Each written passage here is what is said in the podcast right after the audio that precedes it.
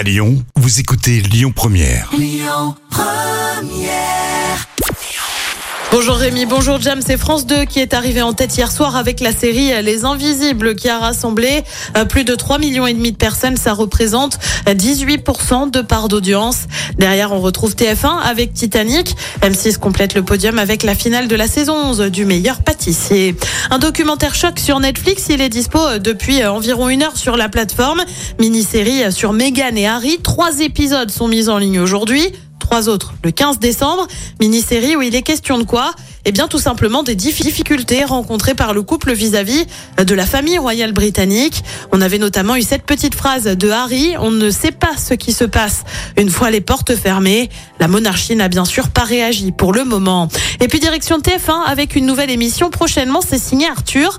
Ça va s'appeler The Wheel. C'est déjà assez connu en Angleterre. Le principe, c'est quoi? Bah, C'est une roue géante Will en anglais, bah oui, d'où le nom. Hein. Euh, tu as un candidat qui doit répondre à des questions de culture générale et des experts qui viennent l'aider. Le but, eh ben, c'est de remporter de l'argent.